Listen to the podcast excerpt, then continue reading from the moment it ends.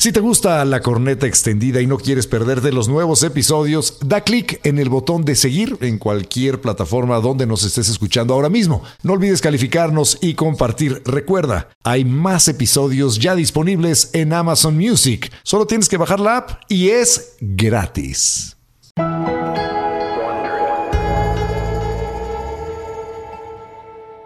Este podcast contiene lenguaje explícito y está dirigido a un público adulto. El mensaje puede considerarse vulgar y ofensivo. Recomendamos discreción. La corneta extendida. Totalmente extendida para llenarte de placer informativo. Deja que se descargue en tu aparato nuestro elixir auditivo. Si tu vicio ya era la corneta extendida, será tu perdición. Entrégate al libertinaje conceptual y refocílate nuestra posilga digital. Cada semana el tema más duro. Y el más actual que nos dé la gana abordar. Sin censura. Sin tapujos. Sin vergüenza. Cada martes te entra uno nuevo. Un nuevo episodio de La corneta extendida. Ya, finalmente la espera ha concluido. Y vaya que ha estado cabrón porque, híjole, qué difícil ha sido lograr esta grabación, pero ya está con nosotros el maestro, el gran, el ídolo de los podcasts, Alejandro Rosas. Eh, ¿Qué pasa, Alejandro? ¿Cómo estás? que viva la revolución. Bienvenido. Muy bien, gracias. Muy bien. Bienvenido, Muchas bienvenido, gracias porque ha sido, sí ha sido toda una experiencia transitar por estos años revolucionarios con ustedes. ¿Sabes Sí, lo que ha sido toda una experiencia que ha generado interés en la historia, el- el- el- tu presencia en este podcast? La verdad es que la historia, la gente como que le da hueva, ya la vio, bueno, la medio vimos todos en la escuela, pero en realidad pues nadie la quiere revisitar. Y ahí están los secretos de todas las fregaderas que, que están sucediendo hoy por hoy. Vienen de ahí, vienen de la historia de México, de cómo nos conformamos, cómo se gestó la nación. A la Fue un verga verdadero. Desmadre. A la verga, güey. ¿Qué? Alejandro Rosas para secretario de Educación Pública. con, con los actuales secretarios de Educación Pública, porque él- se acaba de ir una y, y llegó una peor, güey, No, pero sí, no, sí, no hablemos de eso, Pero ¿no? no vamos a hablar de eso Exacto, no nos amarguemos. Exacto. ¿Qué Bueno, pasó, estábamos, Alejandro? estábamos, mi querido Alejandro, en, eh, en la mitad, en, lo- en- en el periodo más álgido o uno de los más duros de la Revolución Mexicana, que fue después de que mataron a Madero, lo traicionó Victoriano Huerta y se queda con el poder este hombre al que llamaban el Chacal, que fue un traidor, que eh, además tenía fama de ser alcohólico y, y- y que recibió la presidencia de una manera pues fraudulenta y, y basado en, en un, en un homicidio y en una traición. ¿Qué hizo con el poder Victoriano Huerta? ¿Fue un buen presidente? Pero espérate, antes de eso, ¿cómo rápidamente un resumen de cómo llegó, porque estamos empezando eh, este episodio. Entonces, ¿cómo llega Victoriano Huerta más rápidamente? ¿Cómo llegó al poder? Y ya después nos vamos a, a, a qué Así hizo fue ahí. bueno o malo. Mira, básicamente empezamos en 1910 con la revolución maderista contra Porfirio Díaz. Madero a Porfirio Díaz. Toma el poder democráticamente, no de- decidió no tomarlo vía eh, las armas. Toma el poder vía elecciones y ya estando en la presidencia comete una serie de burradas y finalmente hay un golpe de estado donde el que es el fiel de la balanza, digamos, el que puede o apoyar a Madero o traicionarlo es Victoriano Huerta y Victoriano Huerta opta por traicionarlo, le, le saca la renuncia, asciende a la presidencia Victoriano Huerta y dice, de aquí soy, nadie me va a quitar. Esto es en febrero de 1913. Luego manda a asesinar a Madero y a Pino Suárez y entonces ya se queda como el gran presidente, 1913. El gran presidente a sus ojos, porque evidentemente fue una dictadura durante los siguientes 15 meses que dura su gobierno, de 1913 a julio de 1914, va a desaparecer a obreros, diputados, senadores, periodistas. Va a haber una serie de asesinatos como 120 en la Ciudad de México de opositores. 120 asesinatos Apro- de opositores. Sí, sí, así está, totalmente. O sea, no, no se trataba de anularlos políticamente. En aquellos entonces era, des- o sea, me los, me los matan. Me Bueno, los además tenía, fíjate, tenía un esbirro que, Me los que le decían el matarratas, así, así te la pongo.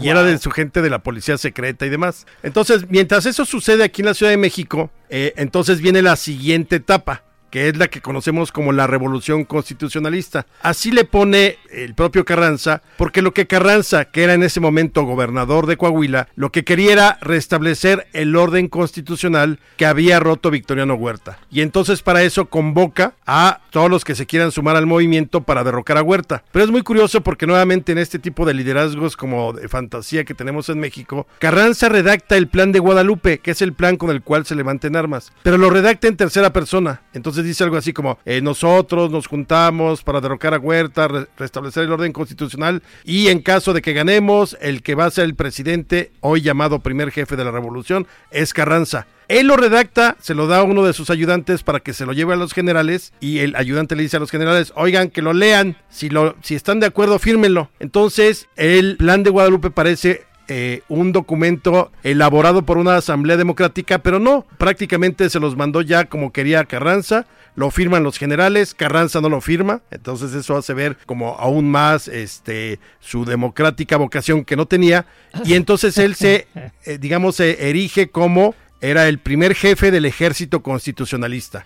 ¿Quiénes conformaban el ejército constitucionalista? Pues la división del norte de Pancho Villa, la división del noroeste de Álvaro Obregón, que venía por toda la franja del Pacífico, de los estados del Pacífico, la división del noreste, que era Nuevo León, parte de Coahuila, donde estaba Carranza, pero el general era- a cargo era Pablo González, y la división del centro, que era la que estaba eh, encabezada por Eulalio Gutiérrez, que luego iba a ser presidente. ¿Y Zapata? Oye, y una, una, una pregunta, una, Sí. una pregunta antes de, de- de llegar a Zapata. ¿En re- ¿Habría comunicación entre estas divisiones? Digo, porque no estamos hablando de que se podían echar un telefonazo, ¿no? Ni, o sea, ¿qué, tan organizados estaban los unos con los otros? O sea, en realidad eran pequeñas luchas en cada región del país que de repente se Había telégrafo, ¿Cómo- ¿no? Sí, claro. ¿Cómo se organizan entre ellos? Eh, Qué, qué bueno que lo mencionas, Estaca, porque eh, efe- efectivamente sí estaban bien organizados y sí había una cabeza a la que en un principio respetaron, Ah. que era Venustiano Carranza. Entonces Carranza era el que ordenaba, decidía, pero cada, cada una de estas divisiones tenía sus propios egos. Como la división del norte, pues Pancho Villa nadie se la iba a disputar. O la del noroeste, que eh, la comandaba Obregón, pues tampoco nadie le iba a quitar ahí el, el título, ¿no? En cambio, la del centro o la del noreste, que es la donde está Carranza, pues ahí Carranza está por encima de los generales y él es el que manda. Pero sí había una buena coordinación entre ellos, por eso está también dividida, digamos, la revolución constitucionalista. Zapata, él sigue en su rollo, acuérdense que se había levantado en armas contra, Contra Madero. Madero. Sí, exactamente. Eh, unos días después de que Madero tomara posesión en 1911. Y de ahí él va a hacer su propia revolución hasta que termine su vida en 1919. Es decir, sí lucha contra Huerta, pero no lucha unido a Carranza ni a ninguno más. Entonces es, la, es el ejército libertador del sur, encabezado por Zapata, que va a pelear prácticamente en el estado de Morelos, una parte del estado de México, en la parte sur de la ciudad, Tlalpan, eh, un poquito San Ángel, por ahí de pronto hay zapatistas, pero va a ser muy localizado el, el movimiento zapatista, no va a tener grandes momentos o grandes batallas como las que sí tendría Obregón o, o Villa en el norte, ¿no? Entonces, esta revolución va creciendo, va creciendo, va creciendo. Huerta decide, en un momento dado, disuelve la Cámara de Diputados, los Ah, mete a la gusto. cárcel, luego los senadores se disuelven, se vuelve un dictador. Pero pues, realmente si ha- aquí ya la revolución ha tomado un, un papel importantísimo porque si antes con Díaz no fue tan, digamos, general, con Huerta sí. O sea, hay levantamientos en Yucatán, en Oaxaca, desde luego en el centro de México y no se diga todo el norte y noreste eh, y noroeste del país. Alejandro, perdóname, entonces déjame interrumpirte para aclarar una cosa. Entonces no tuvimos una revolución. Hubo una revolución en contra de Porfirio Díaz, pero apenas tres años después hubo otra revolución contra otro dictador tirano que fue Victoriano Huerta, Sí. encabezada por algunas de las mismas personas, pero otras también se sumaron. Exacto, hablar de una sola revolución e imaginarnos lo que siempre nos costaba la historia oficial, que era como la Liga de la Justicia, donde iban abrazados Carranza, eh, con Villa y Zapata y Obregón, no es cierto. Eso no pasó. O sea, en este momento el ejército constitucionalista sí está muy cohesionado, pero el ejército zapatista detesta a Carranza, por ejemplo. O sea, no lo quieren por fifí, porque es este eh, alguien que no entiende perfectamente lo que es el pueblo, porque no acepta a Carranza la bandera agrarista. ¿Y Luego- qué hay de cierto? Sí. En que todas las mujeres tienen en el pecho una esperanza, pero más abajo tienen los bigotes de Carranza. Es muy posible. Ya no, ¿no? Ya no, porque ya los bigotes de Carranza cada vez se han ido haciendo más ralos. Cada vez ya no Ya. Ya más viene, ya más viene desaparecer. la piocha de madero. Cor- ándale, pon tú. Oye, pero a la ver, pelona. aquí el asunto es que estamos hablando entonces de estas eh, dos revoluciones y además en cada una de ellas varias pequeñas luchas, porque en realidad era una, una lucha este, intestina por el poder, ¿no? Lo que, y llegaba al poder uno peor del que había estado, o sea, quitaron a Porfirio Díaz y luego llega Carra- este, de- perdón, Carranza, eh, eh. Obrego- ay, Huerta. Victoriano. Y este, y, y a nadie le gusta porque es, es más cabrón todavía de lo Más que era, este, o de lo que había sido, ¿no? El anterior. Entonces México es una sucesión de recabrones en ese momento que están tratando de ascender y hacerse del poder. ¿Y cómo es que se va a la mierda Victoriano Huerta? Bueno, entonces, eh, va, va muy... Pues donde pertenece. Fíjate que él decía que los únicos dos extranjeros que soportaba en México era Genesis y Martel. Y ya, Y con ya, nada más. Masas de coñac. Era exactamente lo que bebía. Bueno, sí tiene, digamos, éxito la, la, la revolución constitucionalista porque sí cohesiona a casi todos los ejércitos del norte bajo la misma bandera, pero, como bien dijeron, en cada grupo ya hay intereses. Por ejemplo, Villa nun- dice que él nunca quiere ser presidente y no quería ser presidente, pero no quería que el presidente pudiera ser Carranza o gente de ellos. Entonces él, por ejemplo, tenía de candidato eh, como para apoyarlo, no abiertamente, pero se sabía, eh, gente de clase media como los hermanos Aguirre Benavides, por ahí había un general, eh, Eugenio Aguirre Benavides, por ahí estaban los hermanos de Madero, Raúl Madero, y sobre todo el que parecía que podía estar más cercano como para ser presidente era Felipe Ángeles. Todo esto una vez terminado el movimiento. Pero Carranza lo había Con dicho muy claramente en el plan de Guadalupe que una vez que terminara la revolución contra Huerta, él iba a ser el presidente y él iba a convocar a elecciones. Entonces ya Carranza. cuando... Sí, Carranza. Obviamente ya empiezan, van viendo que sí pueden ganar y ya empiezan los estiras y afloja. Por ejemplo, a Obregón le caía en la punta del hígado eh, Felipe Ángeles, entonces no querían tener relaciones con la División del Norte. A Villa le cagaba, eh, perdón la expresión, este Obregón. No, le cagaba. No, la verdad Sí, sí, le cagaba el palo, Obregón, le caía mal. Muy mal. ¿Por qué le caía mal a Álvaro Vergón? por- es muy buena esa caricatura, ¿verdad? Que ando circulando por ahí. Es, es el primo, es el primo lejano.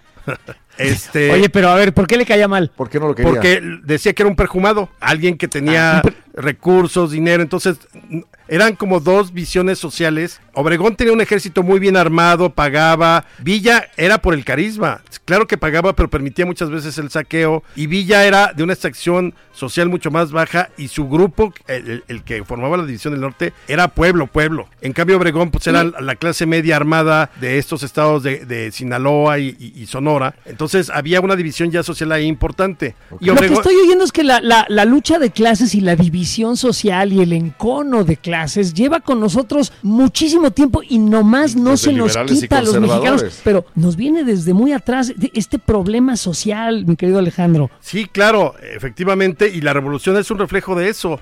Pero además, te digo, eh, la revolución también fue hecha por la clase media y luego se sube el pueblo. Entonces, digamos que el pueblo es encabezado por Villa y por Zapata, ahí sí muy claramente. Por eso se convierten a la larga ya dentro del estero oficial en los dos grandes caudillos más populares. Obregón no es popular, Carranza no es popular, Es la gente de. Obregón no es popular. Y en cambio Villa y Zapata, uy, se vuelven, eh, digamos, abanderados de movimientos sociales años después. Cuando llegan a la Ciudad de México juntos, pues la gente se vuelca a las calles. O sea, sí, sí se, Se convierte- sientan en la silla presidencial los dos, No. nalga con nalga. No, ¿no? nada más este Villa. Ahorita llegamos ahí. Hay una foto que están los dos sentados. Ah, al lado Zapata, pero ahorita te cuento porque es una frase que le gusta mucho a nuestro, ama- a, a nuestro amado líder, este, la de la silla está embrujada, ¿no?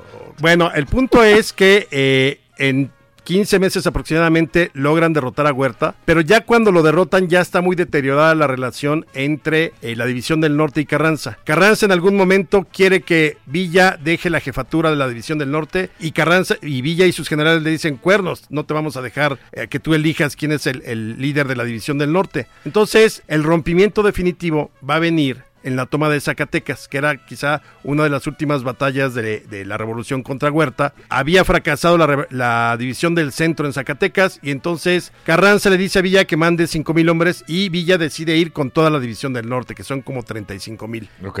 Toman Zacatecas el 23 de junio de 1914 y lo que seguía de manera natural en el avance era que Villa avanzara hacia el centro del país y entrara a la Ciudad de México. Pero Carranza dijo primero muerto que dejarle la ciudad a Villa y entonces ordena que no le manden ya locomotoras con combustible para los ferrocarriles. Entonces Villa, ya sin carbón para las locomotoras, se tiene que regresar al norte, a su zona, La Laguna, Coahuila, Durango, toda esta parte, y quienes avanzan hacia el centro para entrar victoriosos son Álvaro Obregón primero y Venustiano Carranza, que son los primeros que ocupan la Ciudad de México. Huerta renuncia el 15 de julio de 1914 y se va al exilio. Entonces llega el momento entonces... No lo matan, pero ¿cómo, cómo es que no, No, lo mataron? caray, Digo, no, estamos hablando de a una Francia, época ¿no? súper sanguinaria. No, él se fue a Francia un rato, luego regresó a Estados Unidos intentando organizar un movimiento rebelde para ir otra vez por el poder y en contra de Carranza, pero ahí los norteamericanos ya le ponen un alto, le aplican las leyes de neutralidad, que es que no podías conspirar allá, y lo meten a la cárcel y va a morir en enero de 1916 en Fort Bliss, en Texas. eh, Eso, en- en o sea, por lo menos se muere en la cárcel el Y cabrón. rápido. En la cárcel, sí. Y además se muere de cirrosis. Traía una cirrosis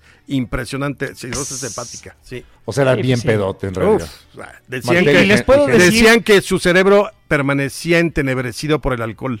Sí, Entenebrecida. Bueno, y sabes qué, que además de todo, les puedo decir porque viví en El Paso, Texas durante muchos años y Fort Bliss, eh, la, la prisión en donde lo, lo tuvieron, es uno de los lugares más culeros que yo he visto en toda mi vida. Hace un calor de la chingada. Este, era una prisión evidentemente pues vieja y fea y murió este, este tipo, este asesinazo, Miserable una de las traidor. peores muertes posibles, ¿eh? O sea, lo trataron con la punta de la bota yankee. Sí, claro. O sea, ahí cuando menos algo pagó, pero en general, Algo todos los que eh, conspiraron contra Madero y que participaron en el golpe de Estado, todos murieron en su cama. Bueno, él en la cama de la cárcel, ¿no? Pero todos eh, fue así. No pasaron por las armas. Entonces, bueno, como ya la, la- la relación está muy deteriorada, entonces, ¿qué sucede? Pues como siempre vamos a ganar tiempo y en un momento determinado, Carranza es el que propone, oigan, pues ya sé que no me llevo ya con Villa, Zapata no nos quiere, Obregón está conmigo, hay que hacernos amigos, vamos a buscar la paz, convoquemos a una convención revolucionaria. Pero Carranza quiere hacerla en la Ciudad de México, estamos hablando más o menos como por septiembre de 1914. Y obviamente Zapata y Villa dicen cuernos, nosotros que vamos a ir a la Ciudad de México a entrar a la boca del lobo. Y Obregón, que es muy listo, creo que es el más listo de toda esa generación, en ese momento Obregón dice, no, señor Carranza, no van a venir, la desconfianza, etcétera. ¿Qué hacemos? Vamos a hacer una convención en un lugar neutral. Y entonces eligen la ciudad de Aguascalientes para hacer una convención que reúna a todos los revolucionarios en el Teatro Morelos de Aguascalientes para hablar de la paz, Órale. negociar y a ver si podemos salvar este escollo. Porque ya derrotamos a Díaz, ya derrotamos a Huerta. Sería increíble, estúpido e imbécil que peleáramos nosotros por el poder. Pues resultó que triunfó la visión estúpida, imbécil e idiota de luchar entre ellos Claro. por el poder. Entonces, se dan cuenta que si quiere ser una convención nacional soberana, tienen que estar los zapatistas. Ahí dicen, ah, pues sí, vamos por los zapatistas. Invitan, van personalmente una delegación a invitar a Zapata. Zapata no quiere personalmente, pero manda a uno de sus ideólogos, que es Antonio Díaz Soto y Gama. Entonces, de pronto ya en la convención de Aguascalientes, que empieza, me parece que el 10 de octubre del 14, es prácticamente un mes, ahí se debate qué es lo que quiere la revolución y hacia dónde va. Obviamente, como el elemento pueblo impera en esa convención, al final se impone la visión de los zapatistas apoyados por los villistas. ¿Cuál era esta visión? Que adoptan el plan de Ayala con eh, pelos y señales íntegramente como bandera de la revolución, destituyen a Carranza como primer jefe y como Huevos. presidente y Sí. eligen un nuevo presidente que es Eulalio Gutiérrez. De esos presidentes que ¿Y, duraron- ¿y ese güey qué? Eulalio Gutiérrez, ¿qué? el ¿De dónde piporro, era de Coahuila. ¿Pero de dónde salió? Era de Ajá. Coahuila, había comandado la división del centro, pero era totalmente un, eh, pues un eh, de bajo perfil, no, no, ¿Y por qué él? ¿Y por qué no alguno de ellos? porque creo que ahí sí le metió mano negra el zapatismo y el villismo para alguien que Villa y Zapata pudieran manipular, aunque se supone que. Eulalio Gutiérrez podía en un momento dado con ellos, pues no, no pudo con ellos, porque hicieron un desastre. Entonces, ¿qué sucede? Ya, ahí se dan ¿Había dos presidentes? O sea, Ah, ¿segui- eh. ¿seguía siendo Carranza presidente? Sí, Carranza nunca deja de serlo. La, la convención lo desconoce. Entonces tenemos al presidente de los convencionistas, que es Eulalio, Eulalio. apoyado por Zapata y Villa, al presidente, al primer jefe del ejército constitucionalista, apoyado por Obregón, por Benjamín Gil, por todos ellos. Y eh, en ese momento hay dos presidentes de México. Más adelante habrá un tercero, pero ahorita les explico. Al mismo Eso. tiempo. Al mismo tiempo.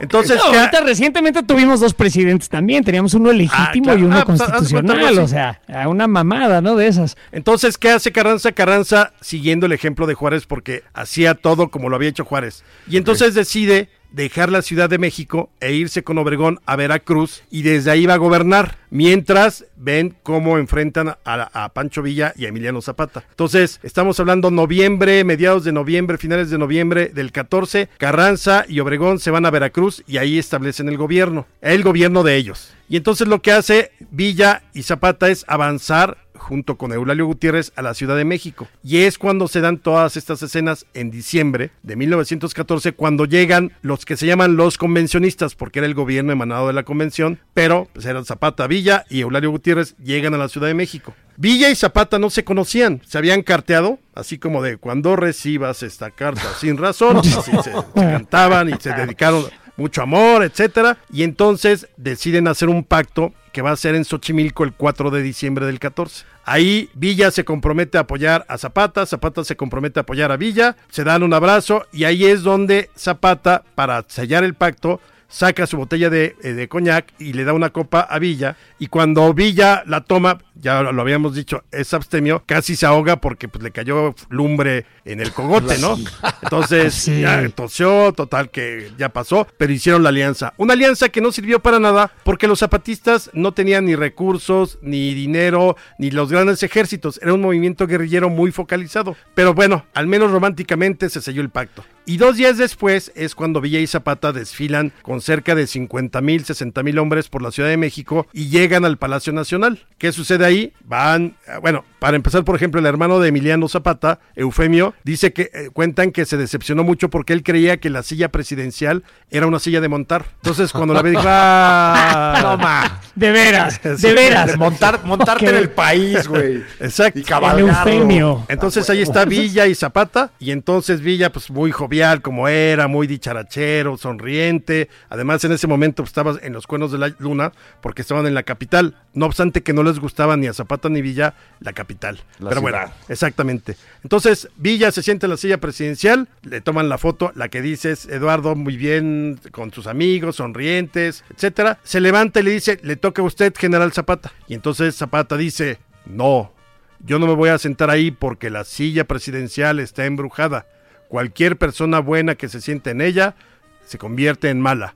Deberíamos ¿Y sí lo tomar dijo? la silla. Sí, bueno, es ¿Sí lo dijo? Sí, o sea, sí, sí, sí, es una versión muy multicitada por los investigadores, por los historiadores, al parecer sí lo dijo. Esta anécdota le gusta mucho al presidente, tanto así que al iniciar su sexenio, por ahí en algún discurso que andaba de gira, dijo que ya había mandado un- a- hacerle una limpia, me imagino que al departamento, porque el departamento lo mandó construir eh, Calderón, y entonces era como estar ahí en manos de Lutero, ¿no?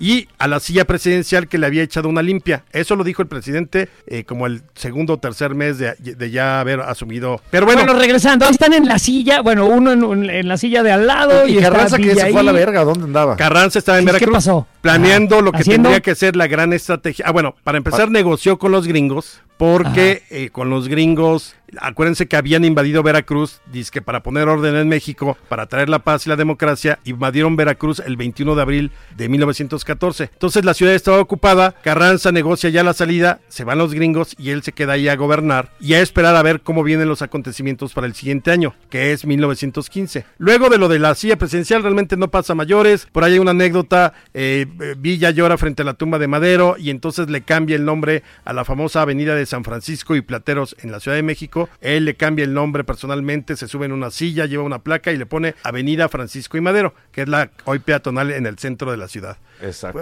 De ahí no pasa absolutamente nada. Eh, Villa eh, decide empezar a marchar de regreso eh, hacia sus tierras, eh, Zapata hacia su lugar, y ya a partir más o menos de marzo-abril de 1915, entonces sí ya llega la hora, eh, lo que podríamos conocer como la bola, donde van a enfrentarse máscara contra cabellera los revolucionarios. Aquí ya no hay huertas, aquí ya no hay ninguna justificación contra un gobierno dictatorial o contra eh, la dictadura huertista, no, aquí ya Es la pelea y eso por el es lo poder. terrible, porque la parte más violenta de toda la Revolución Mexicana es exactamente Es en contra cuando ellos se enfrentan. Por eso, hace ratito le- te comentaba Eduardo, el canibalismo revolucionario.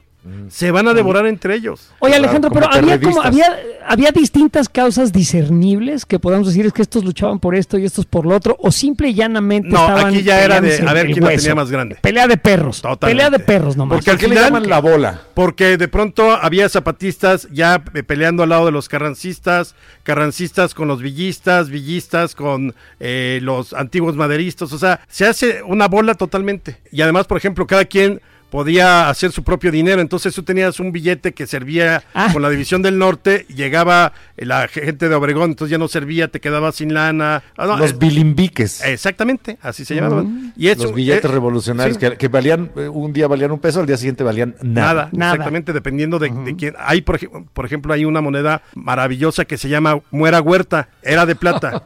y es la única moneda que- hasta donde se sabe que sí trae la inscripción Muera Huerta, era de un peso. Entonces, por o un sea, lado trae... Te cambio un muero huerta, un muero huerta por ese kilo de tortillas. Sí, exacto. Bueno, Wow. el 1915 básicamente es el gran enfrentamiento entre las dos fuerzas más importantes, la de Obregón y la de Villa. Y Obregón, que reta a Villa ahí en el Bajío, Felipe Ángeles le dice a Villa, señor general, vámonos al norte. Usted no conoce el Bajío. Las líneas de para, para las provisiones y los bienes materiales y del ejército no van a llegar porque nos van a cortar las vías. Si quiere ganarle a Obregón, tiene que hacerlo en el norte, donde ha sido siempre. Coahuila, Chihuahua, Durango, que conoce perfectamente. Pero ya en ese momento Villa está súper sobrado y dice, no, yo a este perjumado me lo echo aquí en el Bajío. Entonces, de abril más o menos hasta poquito después de julio, se dan las famosas batallas del Bajío entre la, La de gente. Celaya. Exacto, ahí está la, la batalla de Celaya famosa. Donde Santana- pierde su mano Álvaro Obregón, que era el manco de Celaya, venciendo a la división del norte. si no mal Exactamente. a ver, al final lo que hace Obregón es barrer el Bajío con la división del norte. ¿Qué, qué tuvo que dar a cambio? Pues perdió el brazo. Pero realmente sí le puso una tunda a Villa, de la cual ya no se pudo levantar. Entonces, un ejército que tenía a principios de 1915 Villa, con eh, cerca de 25 mil, 30 mil hombres, se reduce prácticamente a 5 mil después de estos meses de batallas en el Bajío. León, eh, La Trinidad, eh, Santana del Conde, Celaya, los barre por completo. Ahí había desoído al gran estratega que era Felipe Ángeles y Villa lo pagó caro. Y a partir de ahí ya viene el declive total de Villa. Por eso yo, yo creo que el Villa que tendríamos que agradecerle su participación en la revolución, el que creo que era un buen personaje, muy reconocido y muy reconocible en términos de los méritos, es el que combatió a Huerta. Ya después de esto está como una fiera herida. Ya no estoy buscando quién me la hizo, sino quién me la pague. Entonces empieza a invadir poblaciones, a saquear, a permitir que sus hombres saqueen, a, cobrarse, eh, digamos, cuentas pendientes con gente. Es lo de Columbus, invade Columbus sin necesidad porque los gringos además le retiran el apoyo. Entonces se siente como totalmente abandonado y, así va a estar Villa de, ese 1915 desde que lo derrotan hasta 1920 que se rinde. Entonces ya con la, la victoria de, Carra- de Obregón sobre Villa, Carranza regresa a la Ciudad de México y ya empieza a gobernar ahí, mientras Obregón sigue persiguiendo a los villistas por el norte y le mandan una fuerza importante al sur a los zapatistas. Entonces, la fuerza está encabezada por Pablo González, que a partir del 17 empieza a hacer un exterminio como lo había hecho Victoriano Huerta sobre los zapatistas en Morelos, los persiguen, los fusilan y también es otro. Zapata empieza a hacerse chiquito, chiquito, chiquito porque le matan a sus mejores generales. Él que temía siempre la traición, piensa que todo el mundo lo está traicionando y entonces cuelga a varios de sus hombres por muy leales y muy cercanos que porque habían estado entrando en conversaciones con Carranza. Entonces, prácticamente a partir del 16 ya está consolidada la revolución triunfante de Carranza. Y Carranza, que era muy vivo, ¿qué hace? Entonces sí, se trae o se expropia, por llamarlo de algún modo, todas las banderas revolucionarias. Entonces, él ya tenía la bandera agraria con su ley agraria de 1915, entonces ya empieza a hablar de restitución de tierras, ya habla del movimiento obrero y con ocho horas de trabajo, seguridad social, y entonces Bien. le da cuerpo a toda la lucha armada como principios y los lleva a una convocatoria para reformar la constitución. Y la convocatoria la lanzan en diciembre de 1916, un poquito antes, para que el constituyente se reúna todo diciembre, eh, todo enero y de ahí salga la constitución en febrero del 17. Entonces sí tenemos una constitución muy progresista para 1917. Sí es la base del Estado que va a surgir de la revolución o, cómo se va a organizar la revolución, eh, el gobierno después de la revolución. El artículo 27 es muy de vanguardia, el- el- lo de las ocho horas, eh, el, derecho a la huelga, todo eso es muy de vanguardia y eso es lo que permite, digamos, ya Carranza establecerse en el gobierno. Pero obviamente en 1917 todavía estábamos lejos de la paz. ¿Por qué? Porque Obregón ya le había echado eh, los ojos a la silla presidencial. De todas maneras seguían Villa dando guerra en el norte en 1917, Zapata en el sur. Y entonces, ¿qué decide Zapata? Pues tengo que deshacerme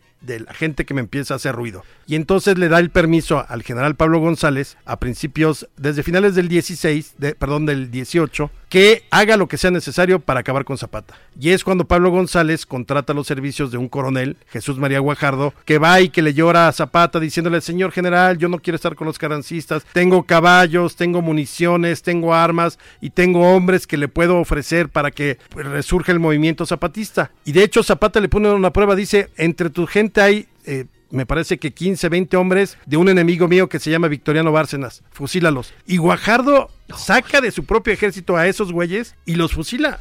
Madres. Entonces, ¿Qué pinches pruebitas, es que no se andaban con mamá. No, o sea, para que vean el calibre de, de- de medidas que se tomaban en aquellos momentos. Y no fue de los tanto, hombres ¿eh? que están luchando 100 contigo. años. Agárrame a 10 cabrones. Sí, agárrame a 10 cabrones y me los fusilas. Y los matas. Efectivamente, entonces finalmente Guajardo sí logra convencer a Zapata, le pone una emboscada en Chinameca y lo asesinan. Él que nunca eh, confió porque no creía, creía que el peor eh, vicio era la, la traición, decide en un momento dado eh, confiar en, en Guajardo y Guajardo lo mata. Ese mismo año después agarra a Felipe Ángeles las fuerzas de Carranza en un juicio sumarísimo, o sea, en un chinga. juicio leal hubiera eh, podido salir vivo. Carranza le tenía guardada la afrenta de haberse rebelado contra él en 1914 junto con Villa cuando no quiso dejar el poder Villa de la división y entonces lo fusila en noviembre de 1919. Al año siguiente, porque nunca saben decir basta a los políticos, porque eh, duraban todo el Sí. tiempo que podían durar, Carranza, ahí el candidato necesario, natural,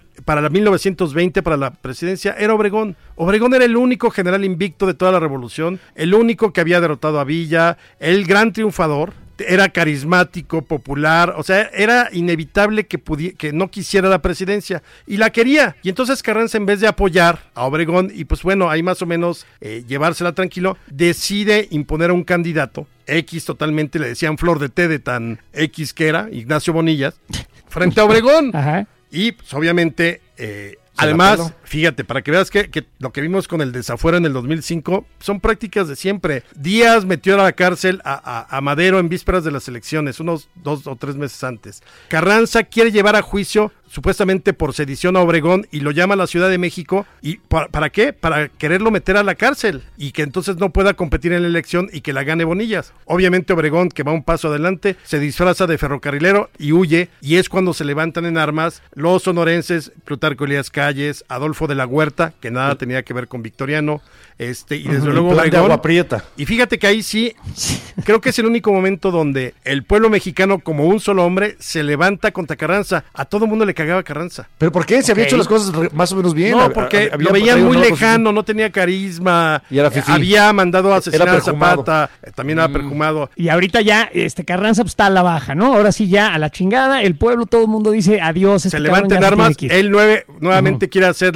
la, epopeya del 14, es decir, irse a Veracruz, reorganizarse y derrotar, en este caso a Obregón y a los que lo siguen, que son casi todos los generales. De hecho, le llamaron la huelga general porque eh, 98% de los generales estaban en su contra, salvo su yerno Cándido Aguilar y, y algunos otros dos o tres leales, estaba contra las cuerdas. Y entonces es cuando deja la Ciudad de México en mayo de 1920, porque quiere llegar atravesando la Sierra de Puebla a Veracruz. Y en ese trayecto, nuevamente le ponen una celada, lo traicionan y lo asesinan en Tlaxcalantongo el 21 de mayo de 1920. En la madrugada, en una cabañita, este, ahí eh, Rodolfo Herrero lo recibe a- unas horas antes, le dice, señor, este será su Palacio Nacional esta noche, espéreme aquí, yo aquí me encargo de cuidarlo. Y pues Rodolfo Herrero ya tenía pacto con los levantados de pues hacerle la celada y lo asesinan ahí. Obviamente eh, todo el mundo apunta que fue planeado por Obregón, Obregón y Calles, lo cual es muy posible, porque convenía más muerto en ese momento eh, Carranza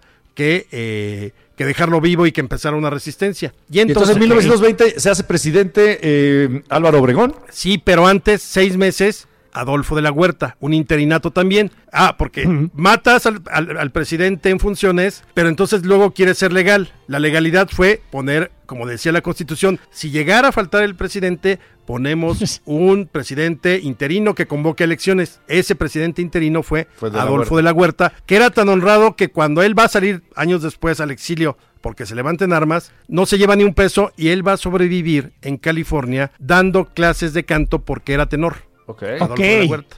Entonces, Pensé no que era- ibas a un chiste, ¿no? pero no, efectivamente no era un corrupto. O sea, No. hizo lo que tenía que hacer y se fue. Sí, se fue. Vaya. Y era un buen tipo. Eh, él, el máximo logro que, que él alcanza, lo cual no lograron nadie más, fue lograr la rendición de Villa. Él es el que, porque te digo que era una persona de buena fe, Villa sabía de cómo era y entonces confía mucho más desde luego en Adolfo de la Huerta que en Carranza. En Carranza no se podían ver ni en pintura y, y además sabía que uno iba a matar al otro, ¿no? Carranza Villa o Villa a, a- a Carranza. Pero entonces fue. ya con Adolfo de la Huerta decide finalmente este, rendirse, le dan su hacienda, la hacienda de Canutillo, que está entre los límites de Durango y Chihuahua, y ahí vive tranquilamente tres años, Villa, de 1920 al 23. eh, se lleva, creo que tres o cuatro esposas, muchos de los niños que había tenido, su escolta de los dorados, eh, da educación para muchos niños de la región. O sea, está muy tranquilo, pero pues es O sea, Villa y se le van, como siempre, las eh, cabras al monte. Y acercándose la sucesión presidencial del 24, él se le ocurre, me parece que al Universal, decirle, ah, pues yo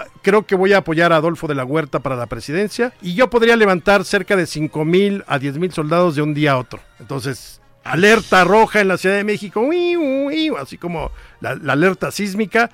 Entonces, Ajá. obviamente le dice Obregón a Calles, güey, tenemos que hacer algo porque no vas a poder ser presidente. Ya era la sucesión que iba a llevar a la presidencia a Calles, porque es- estamos en el periodo de, de Obregón. Entonces deciden eh, apoyar un complot en contra de Pancho Villa. Pero fíjense, para que vean que ahí es donde no, no todo el mundo quería Villa. En el complot lograron reunir a ocho personas que tenían cuentas pendientes con Villa o porque les había robado, o porque había matado a algún familiar, o porque se había llevado unos caballos, o había... O sea, los ocho asesinos materiales tienen cuentas pendientes con Villa y quieren matarlo. Ok. Ok.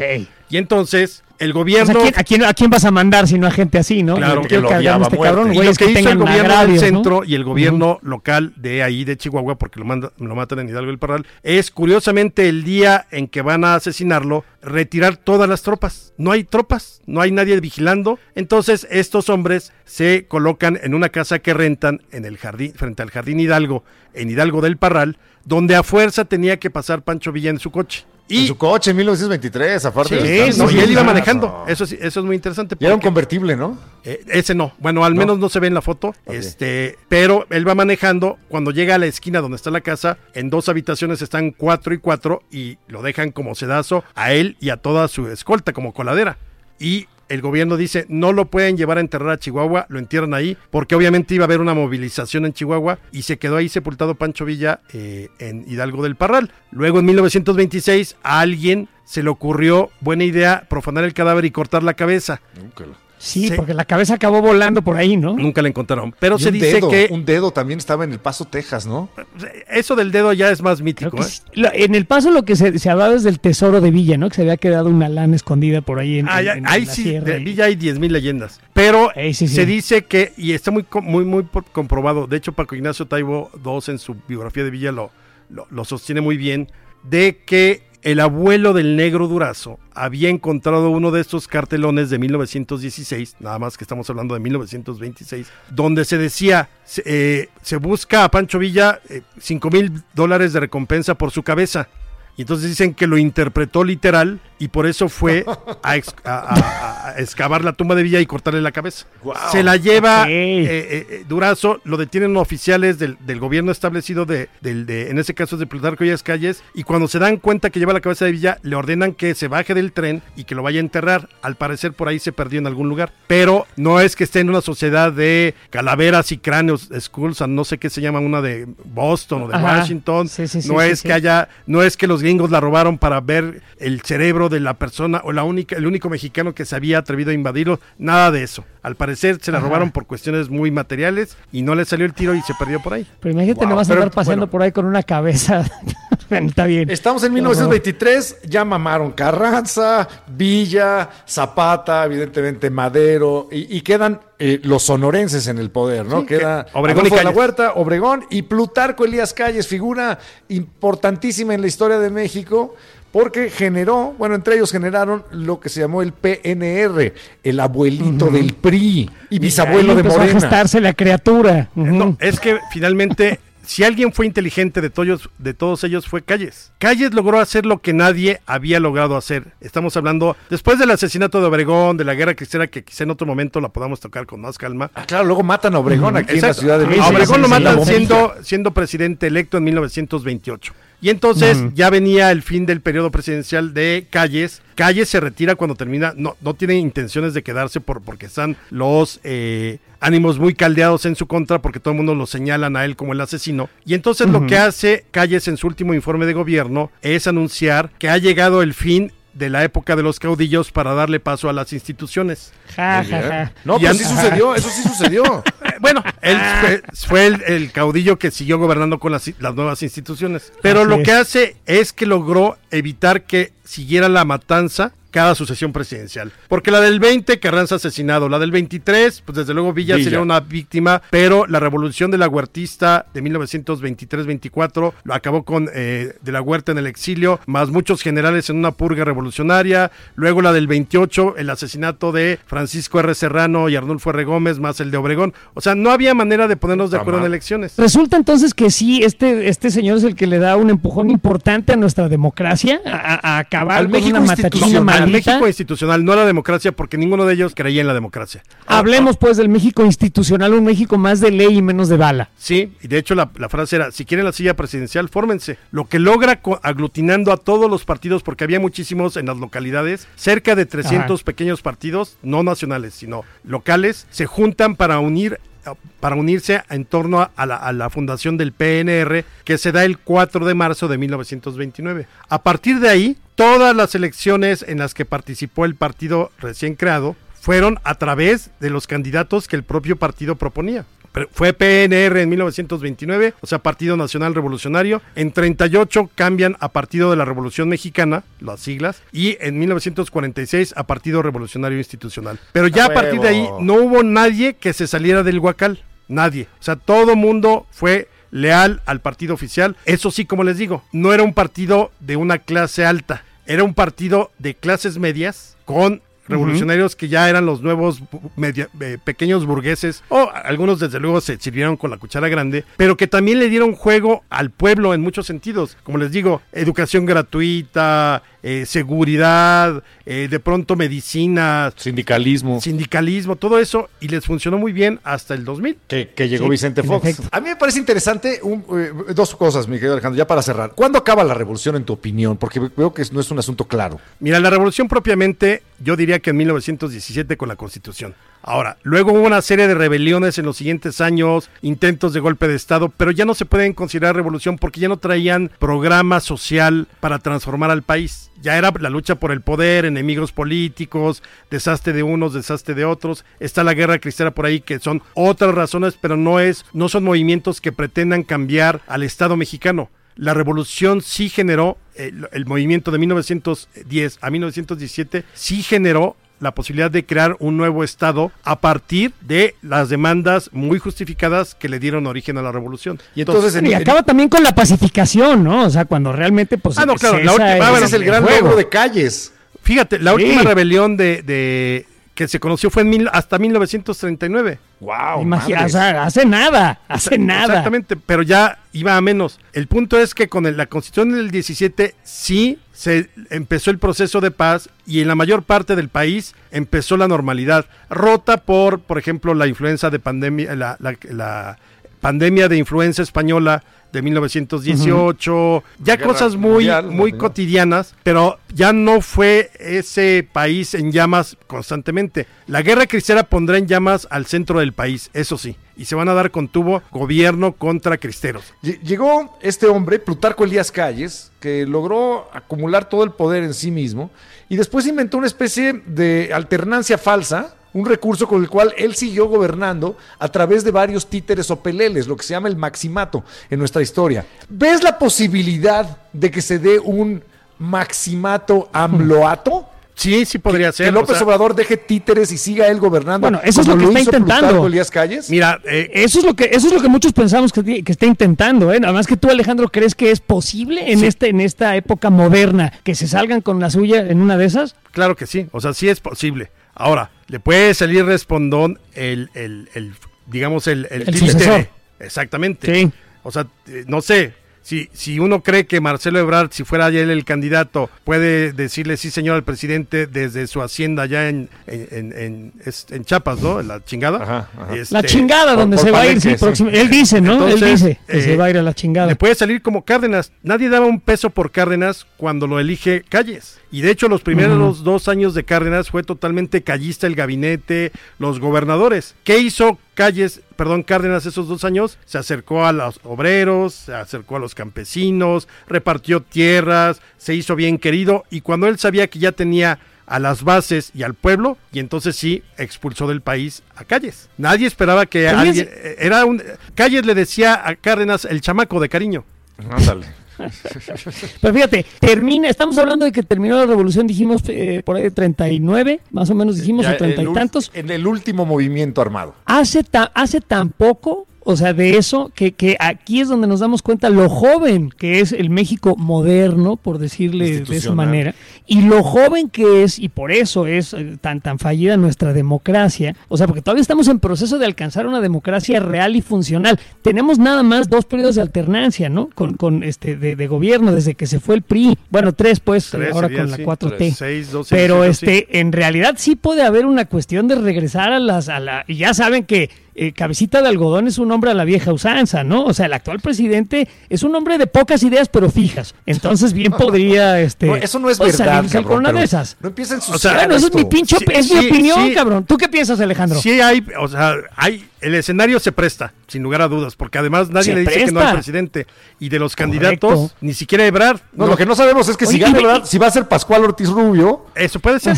o si, o si va a ser Lázaro Cárdenas. Exactamente, igual Correcto. Claudia. Igual Claudia, Exacto. para como se Claudia Abelarda Rodríguez. es- exactamente. Yo lo que oigo con mucha preocupación, Alejandro, es que un hombre de, con tu conocimiento de la historia de México no ha mencionado para nada a la oposición como una posibilidad en esta cortísima plática de la política actual. ¿No la ves? No, no, no, cero. Y se ha ido apagando Cero. aún más, increíblemente. Sí, está cabrón. Nunca Hasta hicieron. que están trabajando con ellos. Sí, nunca hicieron el acto de contrición, de, de arrepentimiento, de sí, la cagamos en esto y él, eh, López Obrador tenía razón en esto y nosotros lo desestimamos y permitimos... Nada. Para ellos, este es como un accidente histórico que sucedió. No han salido a decir, nos equivocamos en los gobiernos del PAN, porque hay muchos errores que llevaron a la construcción de un personaje como López Obrador. Y ellos Sí, nunca lo han reconocido. sin duda. la- yo a esta oposición la veo totalmente perdida.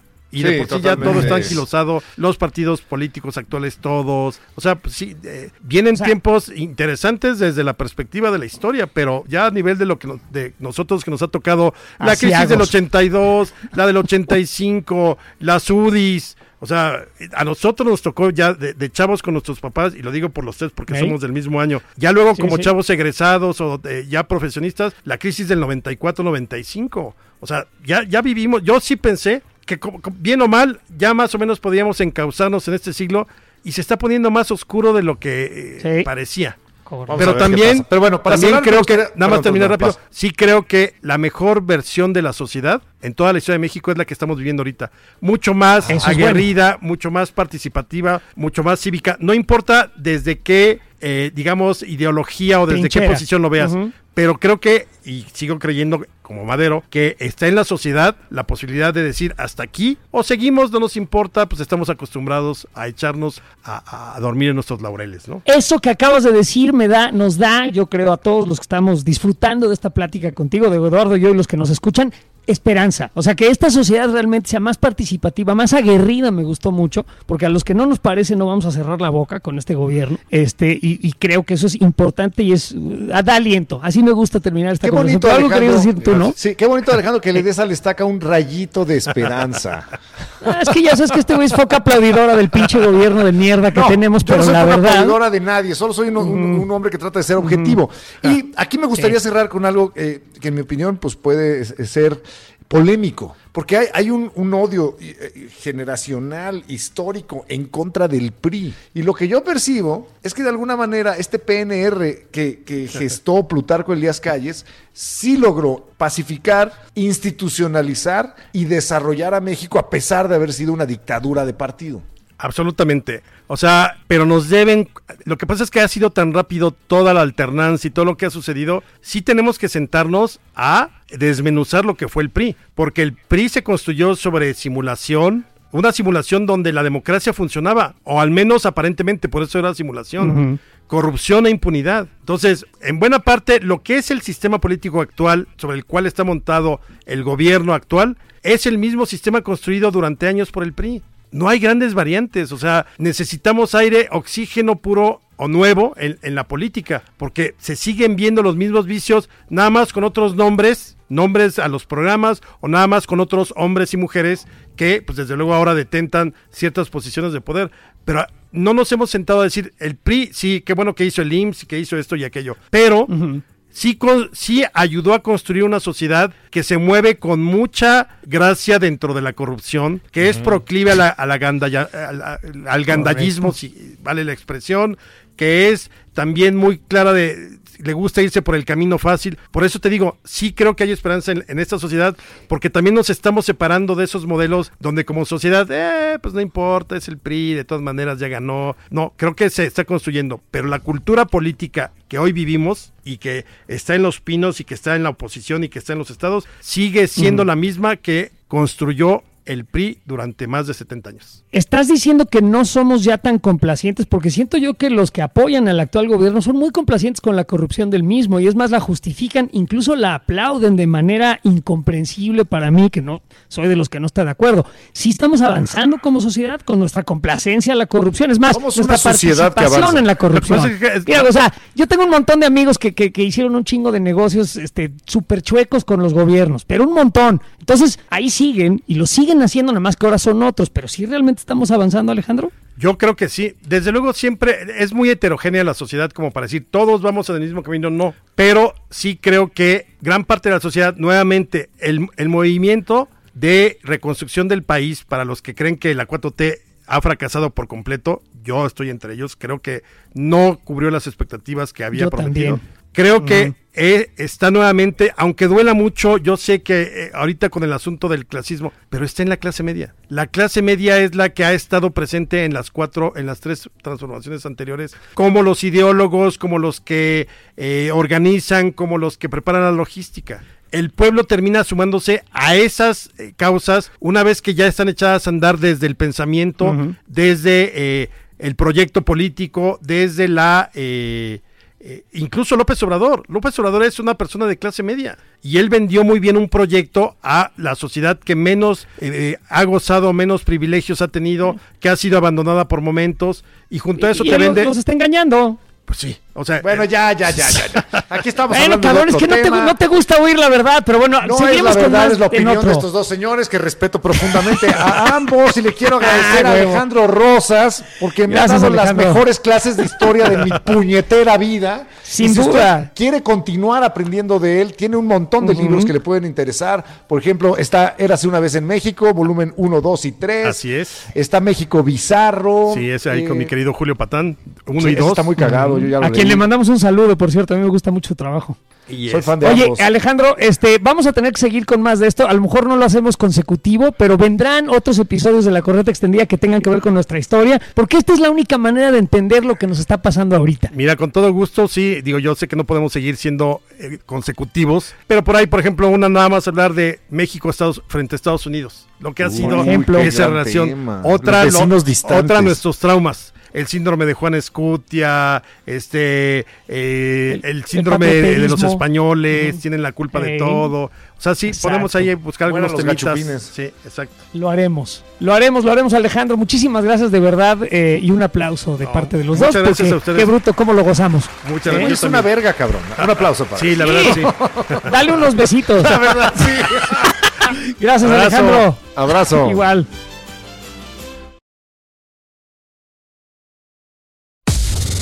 La corneta extendida. Nueva temporada. Cada martes te entra uno nuevo. La corneta extendida. Nueva temporada. El podcast más escuchado de Amazon Music.